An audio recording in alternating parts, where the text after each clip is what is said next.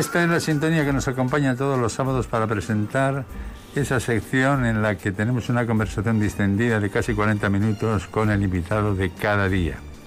Creo que llevamos 470 y tantas entrevistas y todavía lo que te rondaré, Morena, todavía todo el mes de diciembre estaremos dando la matraca con persona personaje porque tratamos de hacer una entrevista distinta, una entrevista que toque más la carne y el hueso del personaje, que nos deje, que no nos quiera vender grandes cosas, sino sobre todo que nos venda su experiencia de vida, sus valores.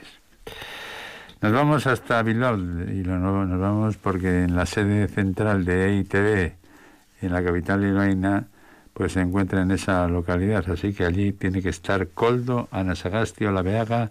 Coldo Anasagasti, Egunon. Egunon, charra. Eta Etorri, eh, bienvenido a tu casa, esta casa que tú ayudaste a construir allá hace, ¿cuánto? ¿25 años? Uy, yo creo que más. Yo entré en el 84 pues fíjate, y estuve hasta el 91. hasta el 91. Han pasado ya 29 años desde que salí yo de aquí. ¿eh? No sé cómo está físicamente, pero desde luego por la voz estás hecho un chaval. Sí, la verdad es que sí, me encuentro perfectamente. Y tú también, ¿eh? Se te nota. Me llegó, me llegó hace dos meses un WhatsApp y hablaban de un libro, Maldito Caballo, Coldo Anasagasti. Y dije, no puede ser este mi Coldo. Y investigué y efectivamente era mi coldo. Quería empezar por el exilio, pero vamos a empezar por el libro. Luego nos vamos a Cumaná y a contar la experiencia del exilio y lo que es el exilio, que algunos creen que es una, una especie de vacaciones en el mar. Pues no. El exilio es un castigo, un castigo por discriminación política y eso ocurrió después del año 39 en este territorio nuestro. Coldo, ¿por qué maldito caballo? Yo hace muchos años que ya tenía ciertas veleidades en el mundo de la literatura, aunque nunca había escrito nada.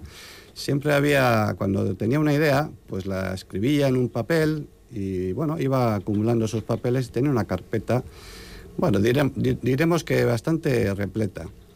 Y hace un par de años me jubilé y, bueno, pues me dio por rescatar esa carpeta y empezar a mirar los temas que había escrito allí y entre ellos salió una historia, una historia de amistad que se ve interrumpida y bueno, pues empecé a pensar en que podía dar lugar a una novela.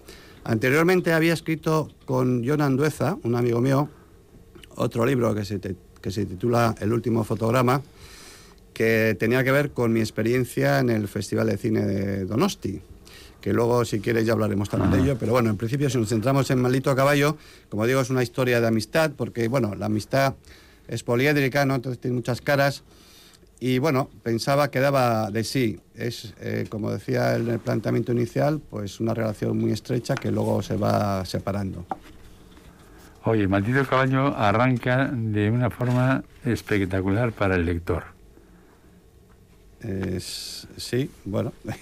no, vamos a desvelar el libro porque hay que leerlo, pero ahí hay mucha técnica de comunicación. Tú eres un hombre que ha sido, además de productor, Coma es tu, tu gran obra, ha trabajado también en Bainet, para el gran público es la, la factoría mediática de Carlos Arguiñano, ha estado en, en nuestra casa como director de Euskal Televista, ha sido director del festival, ha sido muchas cosas, pero quiere ser ahora escritor.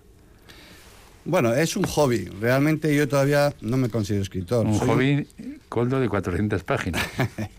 sí, sí, sí. Yo soy un postulante. Simplemente me gusta y bueno, pues ahora que tengo tiempo, pues me he puesto a ello y he tenido la suerte de poder publicar ya un par de libros y espero poder seguir publicando si me siguen aguantando, mis, sobre todo la familia y los amigos que son los que más leen. Bueno, eh, es un libro con punto de misterio, con intriga interesante, que quiere demostrar que, que la vida es efímera, que en un segundo te cambia el rumbo de la existencia, que el amor es fundamental. ¿Qué quiere demostrar este libro? Todo eso que has dicho, y también eh, cuando una persona en la vida se, se traza un proyecto, pues que a veces no consigue concluirlo, ¿no? En este caso son dos jóvenes, uno de ellos tenía muy clara cuál es su objetivo, que él quería ser, es una persona muy en forma físicamente, y quería ser eh, doble especialista de cine. Y lo consigue y durante una serie de años eh, realiza su sueño, pero un accidente le aparta de ese camino. Y eh, la amistad que tenía con su compañero pues se ve truncada y él se convierte en una persona bastante nefasta o peligrosa para la gente que le rodea, ¿no?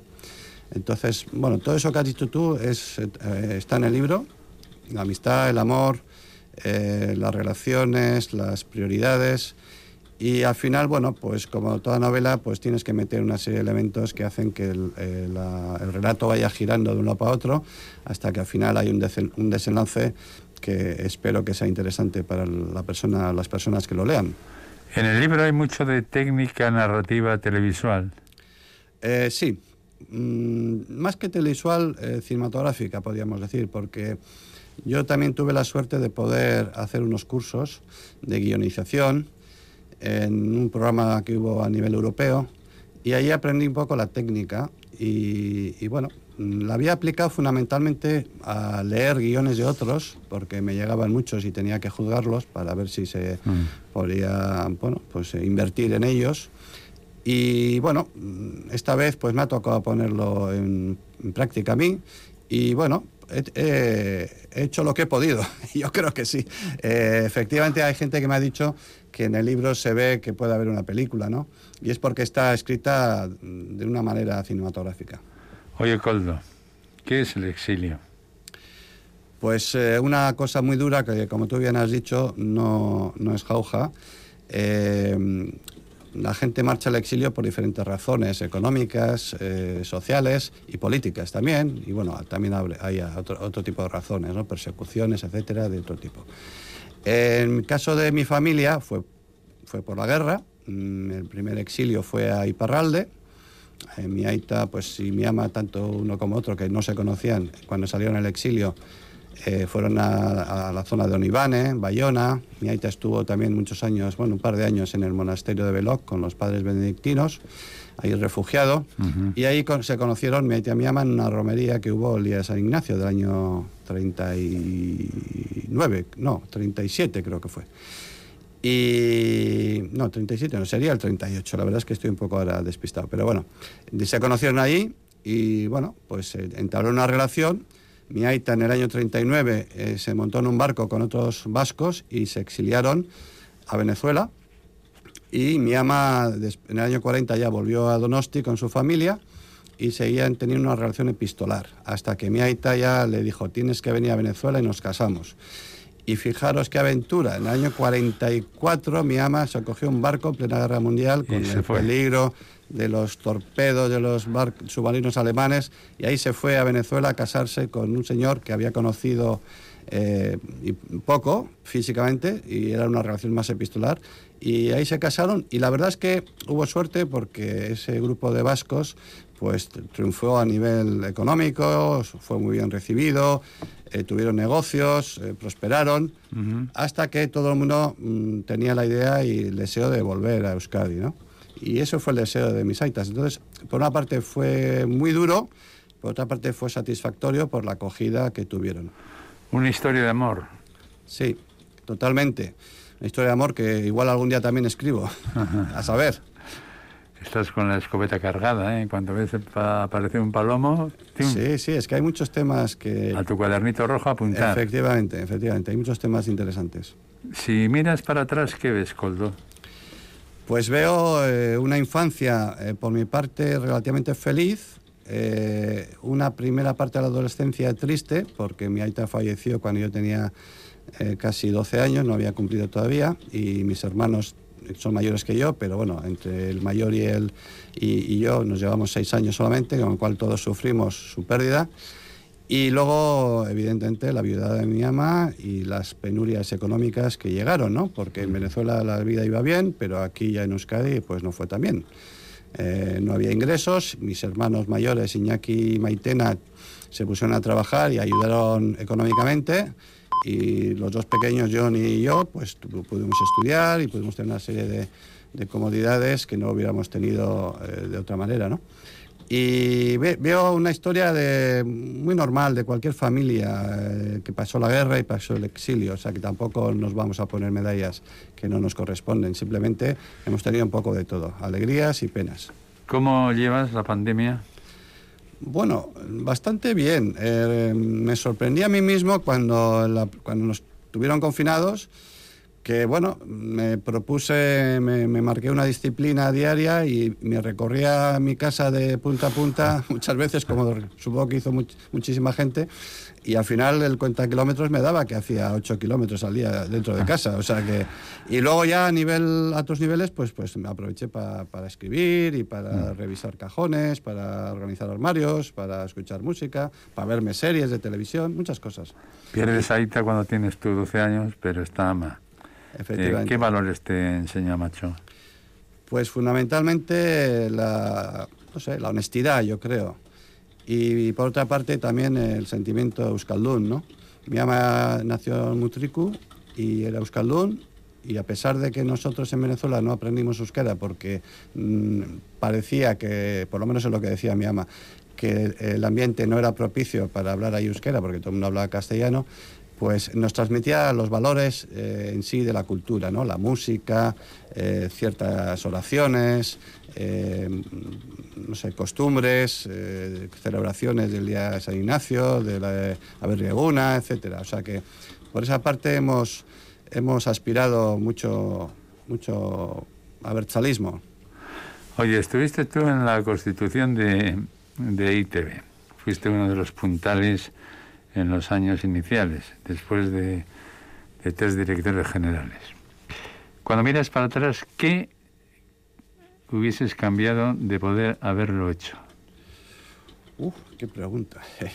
Yo creo que éramos muy osados en aquella época porque quizá el momento necesitaba de gente osada, empezando por los políticos que tuvieron la visión de crear una televisión, en principio solamente en euskera, y luego ya vino la parte en castellano, ¿no? que fue con el tercer director general que has comentado tú. Y bueno, eh, no sé si cambiaría algo, porque a veces es difícil ver eh, las cosas que has hecho mal. Hicimos cosas mal, eso es evidente, pero hicimos muchas bien. Y creo que es lo que ha quedado, lo que, lo que vale. Eh, yo, Raberte, cuando he hecho vista atrás, me sorprendo que yo cuando entré en la tele tenía 30 años y ya con 30 años me nombraron director de producción. y entonces pienso yo, hoy en día yo sería capaz de a un chaval de 30 años darle esa responsabilidad. Pues no lo sé. Pero no solamente yo, sino es que toda la gente que estaba a mi alrededor, el director de la tele y tal, todos éramos gente muy joven, con mucha ilusión, con muchas ganas de, de sentar los pilares del nuevo país que estábamos creando después de la dictadura y la verdad es que, bueno, mm, no, te sabría decir qué cambiaría. Tendría que pensármelo un poquito más. Bueno, llevamos casi 20 minutos de conversación con Coldano Sagasti Olaveaga, un hombre del mundo de la cultura, del mundo de la producción audiovisual, eh, del Festival de Cine de Donosti, de eh, TV, en fin, y además escritor.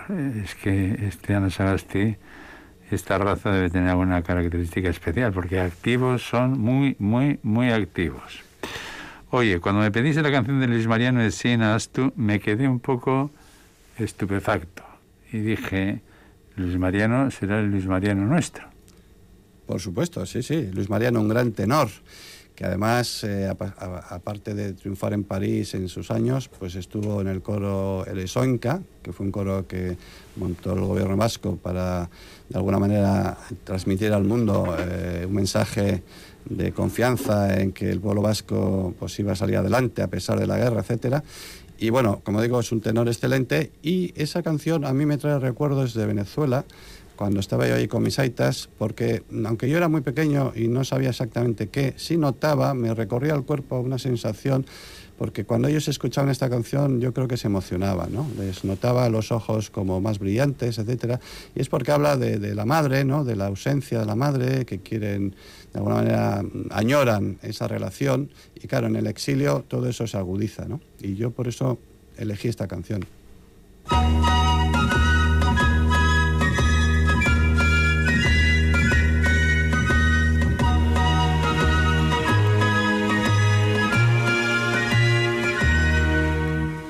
Goizetik arratzera Zuzaitut gogoa.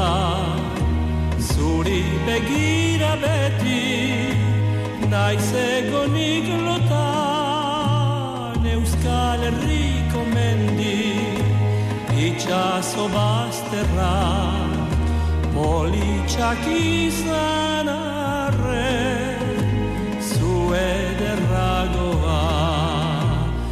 de bihotzea maite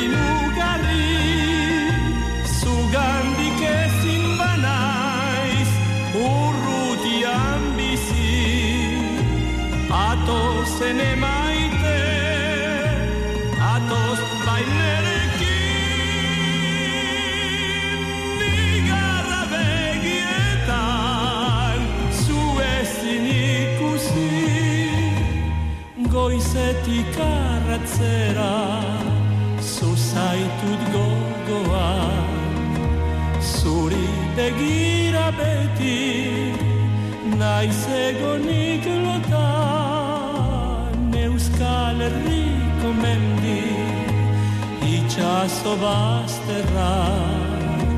Politxak izan arren Zuederragoa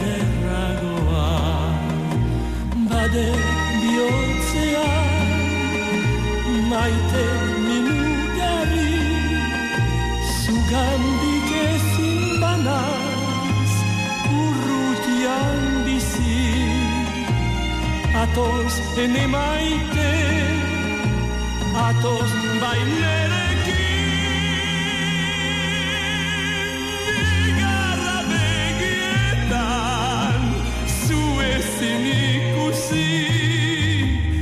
Agur aman nerea Ez zaitu ezaztu Agur aman nerea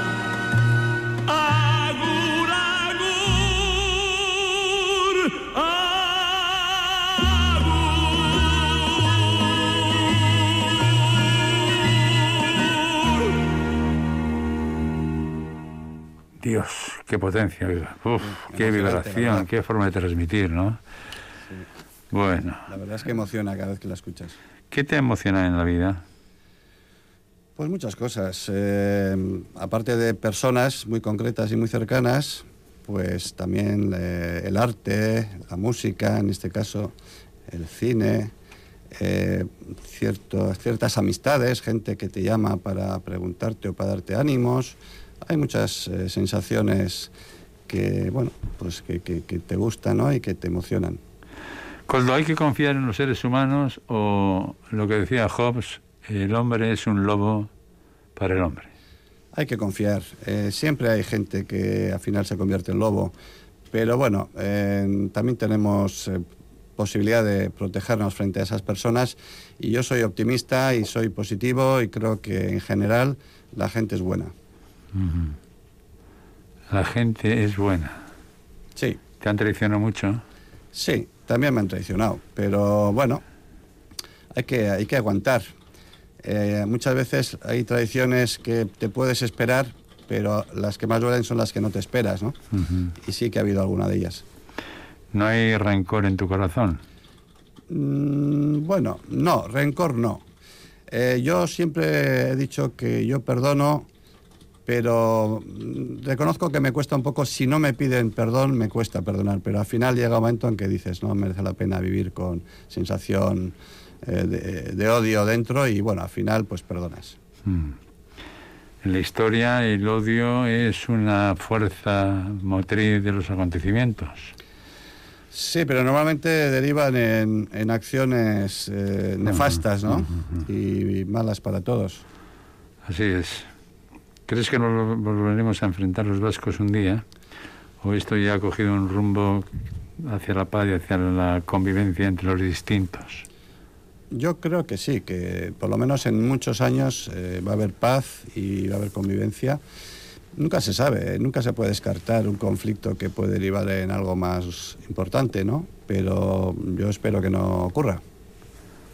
26 millones de españoles dicen que hay que matar a 26, hay que fusilar Bueno, Hay que ser descerebrado sí. para decir semejante cosa, ¿no? El WhatsApp este de los... Con las balas que además pagan los que iban a ser asesinados.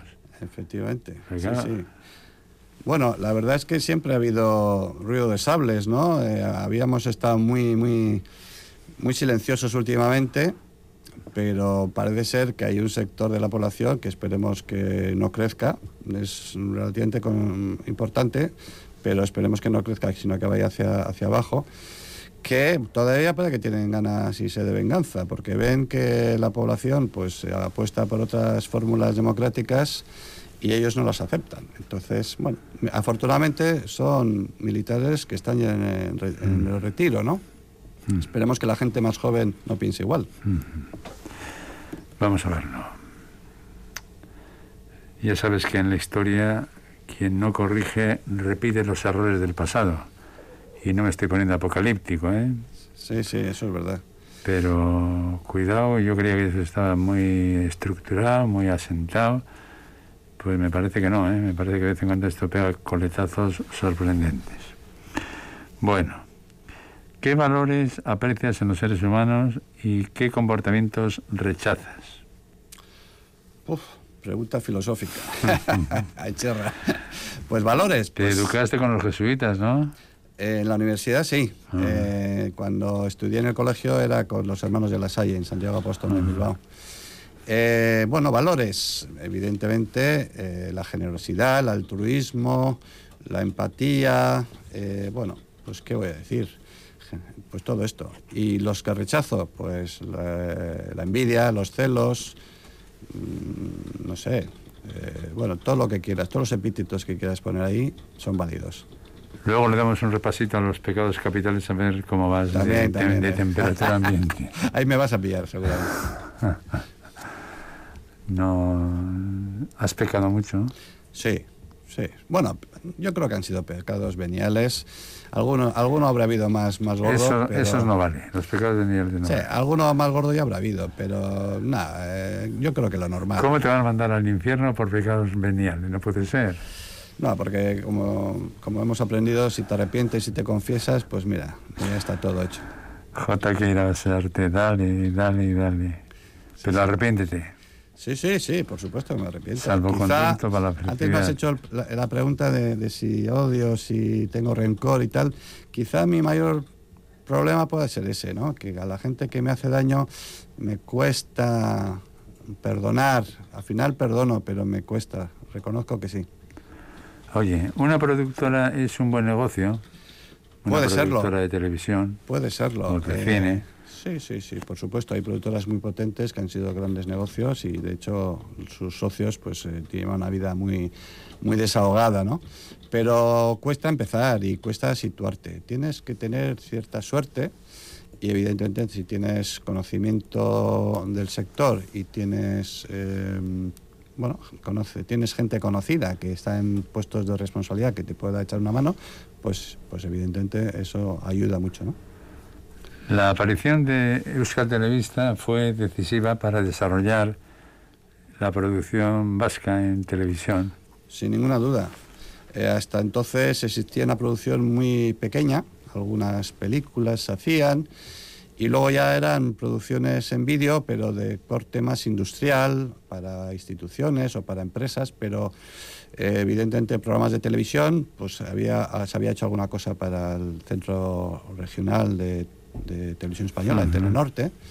Pero no, esto fue un impulso fundamental. Empezaron a surgir productoras, empresas de doblaje, eh, empresas de servicios técnicos, cámaras, etcétera. Y Fue un bueno un empujón muy fuerte para la industria audiovisual, la salida de EITV.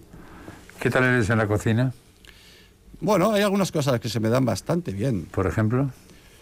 Pues mira, cosas sencillas. Hago albóndigas, hago paellas, hago quiche de, de verduras, hago croquetas. Despacio, despacio, un poco despacio, de, esas primero. cositas. Y luego el bacalao al pil pil, debo reconocer que a veces se me ha dado bien, pero para el otro día no me ligó bien la salsa. O sea que, me- no sé, que tengo Ah. que practicar un poco más. Mira, hoy vamos a hablar con un cocinero que está en la República Dominicana, precisamente del bacalao, ¿no? Y seguro que sale el bacalao al pil pil. Un plato, que sí. un plato no ya muy bilbaíno, es un plato muy vasco, ¿no? Sí. Bueno, eh, tiempo libre. ¿A qué dedicas tu tiempo libre? Pasear, mira, paseo con otros jubilados como yo. Nos tenemos un grupo de ocho personas que va el que puede y el que quiere. Y solemos pasear todos los días pues entre 10 12 kilómetros. Y luego ya pues eh, llego a casa, duchita y ya pues eh, hago lo que en ese día pues me he propuesto hacer. Puede ser escribir, puede ser leer, puede ser, como decía, mm, revisar unos archivadores, temas de bancos, cocina, compras, bueno, un poco de todo. Ese es mi tiempo libre, sí. Oye, un libro recomendado por ti para leer, Pues este año eh, he leído un libro- aparte de Maldito Caballo, claro. Hombre, por supuesto, sí, sí. He Aquí leído un libro que me ha... que. Sí, un libro que me ha gustado, porque es sencillo de, de planteamiento, pero que está muy bien escrito, que es, se llama Lluvia Fina, Ajá. que es de un escritor que se llama Luis Landero, Sí. que me ha gustado muchísimo y realmente pues dices, coño, qué bien escribe este hombre, ¿no?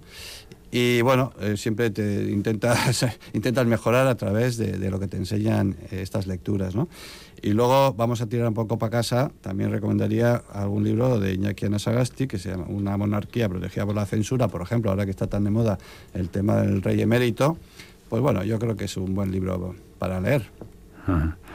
Oye, ahora que citas a tu hermano, Iñaki es tan combativo en lo personal como es combativo en lo político, en lo mediático. No, en lo personal es una persona muy tranquila, eh, muy llevadera, o sea, es una persona muy afable. Y es peleón, mm, sí, porque es, es su carácter, pero yo creo que lo concentra más en el mundo de la política y en los escritos que hace. Tiene un blog que, bueno, pues escribe de todo un poco y, y da, da ah, diestro y siniestro, pero también le dan mucho a él, ¿eh? La- Las respuestas son bastante contundentes, ¿eh? Dice el refrán que el que las da las toma, ¿no? Exactamente, Si te metes sí. en el ring te van a sacudir, no tengas ninguna duda. Sí, sí, sí. Pero no, no le preocupe, porque eh, eh, lo suyo es el combate, es, es- es defensor de sus Sí. posiciones, explicativo. Pero ese es Iñaki, Iñaki que con tu libro lo único que tiene es que él lee y te da su opinión.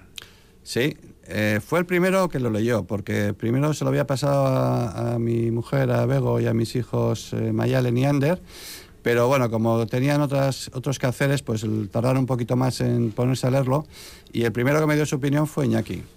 Y reconozco que, bueno, me ayudó también a hacer ciertos planteamientos, a mejorar algunas cosas, y también la, la opinión luego de mis más allegados, de mi mujer y mis hijos, pues me hizo, sobre todo, reducir la extensión de la novela, porque me dijeron que había escrito demasiado, sobre todo la primera parte. Y así todo se ha quedado en 400 páginas, ¿eh? Sí, sí, sí, sí. Y podrían haber sido bastantes más, efectivamente.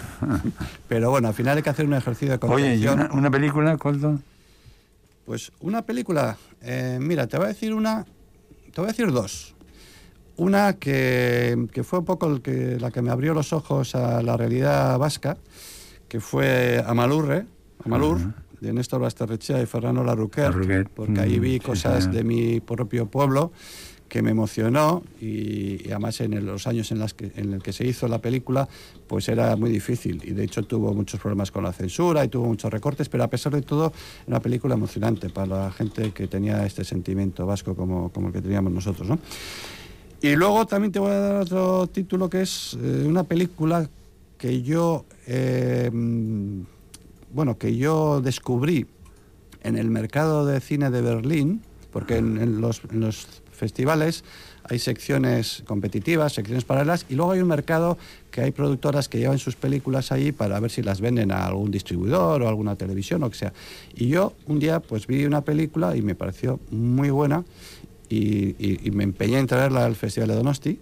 Y de hecho ganó la, la Concha de Oro el año 92, que se titula Un lugar en el mundo, de Adolfo Aristarain.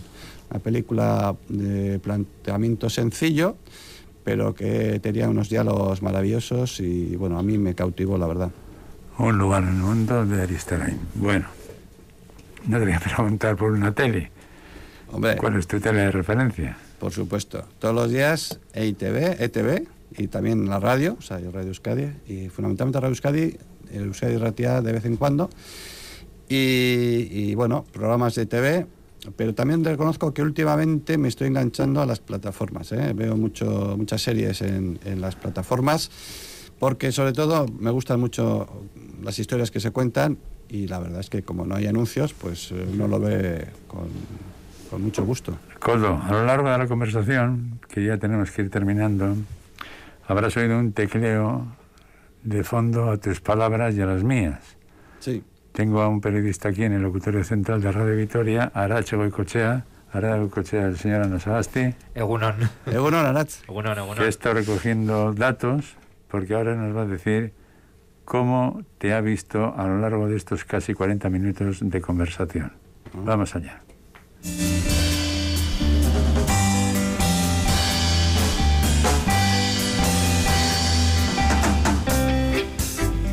Coldo Anasagasti conoce los medios de comunicación como la palma de su mano. A ellos se ha dedicado toda su vida y conoce bien también EITV, donde estuvo 29 años. Ahí es nada, productor, director de ETV, también del Cinema al Día, una persona poliédrica en definitiva.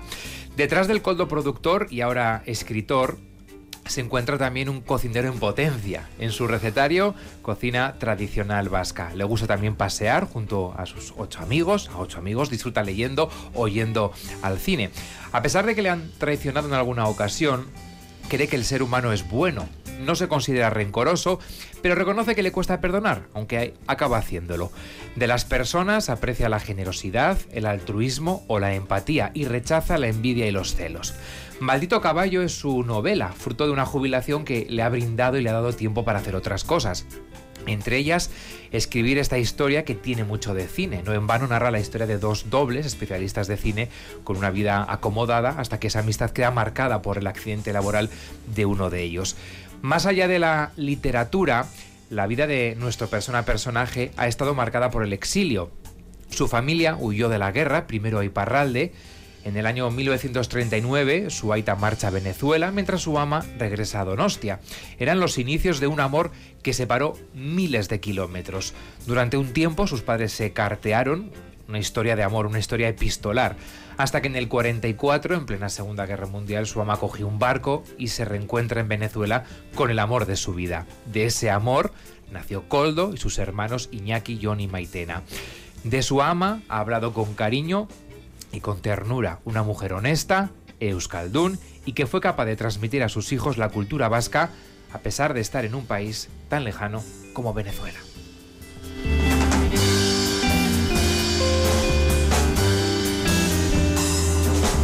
Bueno, pues Arach Goicochea te ha visto así. ¿Cómo, cómo, ¿Cómo ves que te ha visto? Bueno, me ha gustado mucho, la verdad es que ha sido un resumen A buena excelente. pluma, ¿eh? Eh, toma notas. Joder, qué capacidad, la verdad. Mucho mejor que, que yo, o sea, que te puedes dedicar también a esto de la escritura, Rach, pero ya a nivel de novela, ¿eh? Quizá una puntualización. Creo que has dicho que estuve 29 años en EITV. No, hace 29 años Hace que 29 me años, marché de cierto. EITV, Del ¿eh? 84 Eso al... es. Estuve al 91, estuve 7 años en ITV. Simplemente esa puntualización, el resto está fantástico, la verdad. Bueno, Coldo, mm, una ilusión que te queda todavía por concretar. Uy, ¿Qué te hace soñar? pues eh, algún viaje, eh, me apetece conocer algunos sitios. Suelo viajar, hasta, hasta el año pasado pues viajaba lo que podía, este año no hemos viajado, viajado prácticamente nada. Y sí, algún viaje me queda pendiente y nada más. Sinceramente creo que mm, llenado mis expectativas vitales de una forma bastante satisfactoria. Última. ¿Eres feliz? Sí, sí. ¿Es fácil o es difícil ser feliz? Depende de cada cual. Eh, yo creo que es relativamente fácil, pero te tienes que conformar con lo, lo que tienes. O sea, que ya sabes tú que la felicidad es conformarse a lo que se tiene, porque si aspiras a mucho y no llegas a ello, bueno, pues te frustras y te, te- te- bueno, te, te encabritas, por decirlo de alguna manera, ¿no? Coldo Ana Sagasti, la radio tiene esto, que es capaz de recuperar a voces, a personajes, a tipos importantes como tú en la historia de la empresa a la que yo he dedicado mi vida, E EITV. Coldo Ana Sagasti, un abrazo grande, grande, grande, a ver si te veo un día por Bilbao. O si no, en ese paseo, ese paseo de ocho caminantes, es- eso da también para una serie, ¿eh? Sí, Eso sí. da para una Ya me dicen, a ver si escribo algo de ellos. Te tengo que pensarlo todavía. Oye, esker. Cherra, escarri casco por todo, también a Rats. Y bueno, eh, agradecerte la oportunidad y, y bueno, tengo un recuerdo muy vívido y muy bueno de ti porque fuimos compañeros efectivamente como- cuando tú eras director de Radio Vitoria y pasamos tiempos muy agradables juntos. Así es. Coldo, besar cada un divat. Un abrazo grande. Agur, agur, agur. agur.